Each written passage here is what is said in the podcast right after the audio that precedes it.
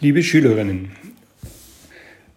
in diesem Podcast möchte ich euch die Zusammenfassung für die Ebene Geometrie kurz erläutern. Da habt ihr von mir auch wieder so ein Übersichtsblatt bekommen. Und ich beginne mal mit der Bemerkung ganz links. Da steht Aufgaben in der Ebene. Natürlich sind auch äh, Aufgaben im Raum mit diesen Hilfsmitteln lösbar. Und grundsätzlich gilt meistens bei den Abschlussprüfungsaufgaben, suche nach Dreiecken, wo mindestens drei Stücke gegeben sind. Das können beliebige Dreiecke sein und wenn es rechtwinklige Dreiecke sind, dann müssen halt noch zwei Stücke gegeben sein. Und jetzt kann man unterschiedliche Berechnungen dann ausführen. Und ich beginne dann oben. Wenn wir also ein beliebiges allgemeines Dreieck haben, dann gibt es den Sinus- und den Cosinussatz.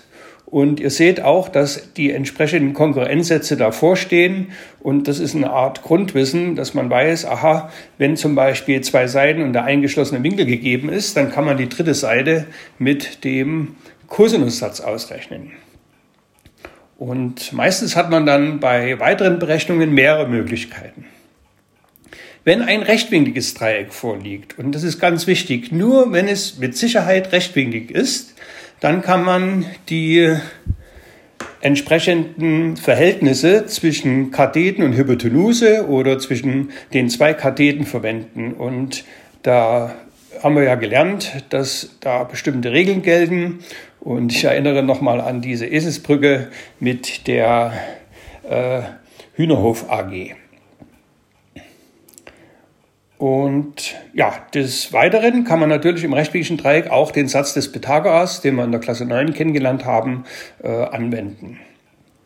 Grundsätzlich gelten natürlich die Regeln, die Innenwinkelsumme bei Dreiecken ist immer 180 Grad und deswegen kann man den dritten Winkel, wenn der gesucht ist, immer auch durch die Differenzberechnungen, durch eine Differenz ausrechnen.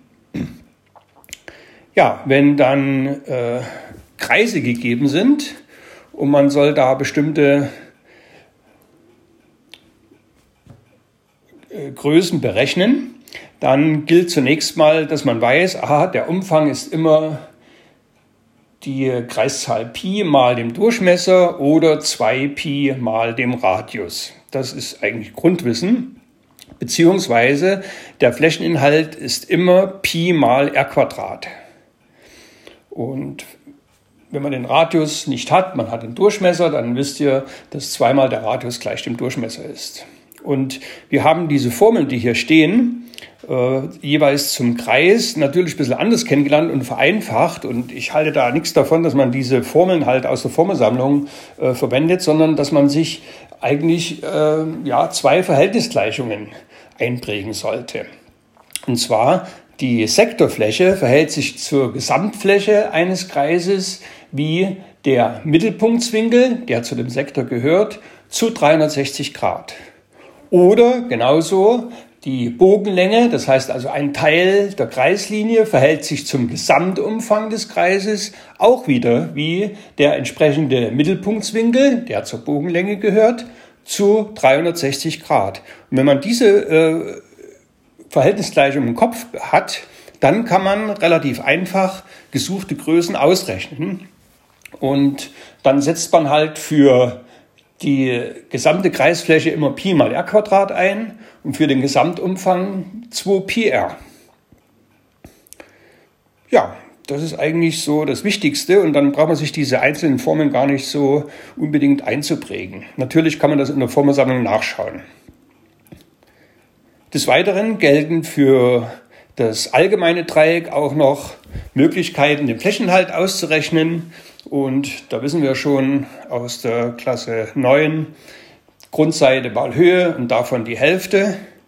Beziehungsweise haben wir dann in der Klasse 10 zusätzlich kennengelernt und hergeleitet, wenn ich also von einem Dreieck zwei Seiten und den eingeschlossenen Winkel gegeben habe, dann kann ich verwenden äh, die Flächenhaltsformel das Produkt der beiden Seiten mal dem Sinus des eingeschlossenen Winkels und davon auch wieder die Hälfte. Beim rechtwinkligen Dreieck gilt dann noch, wenn ich das Produkt der beiden Katheten bilde und davon auch die Hälfte ausrechne, dann habe ich auch den Flächeninhalt von einem rechtwinkligen Dreieck. Und diese Formel steckt natürlich in der allgemeinen Formel mit drin, nämlich der Sinus von 90 Grad. Das ist nämlich dann der eingeschlossene Winkel von den beiden Katheten. Sinus von 90 Grad ist nämlich 1.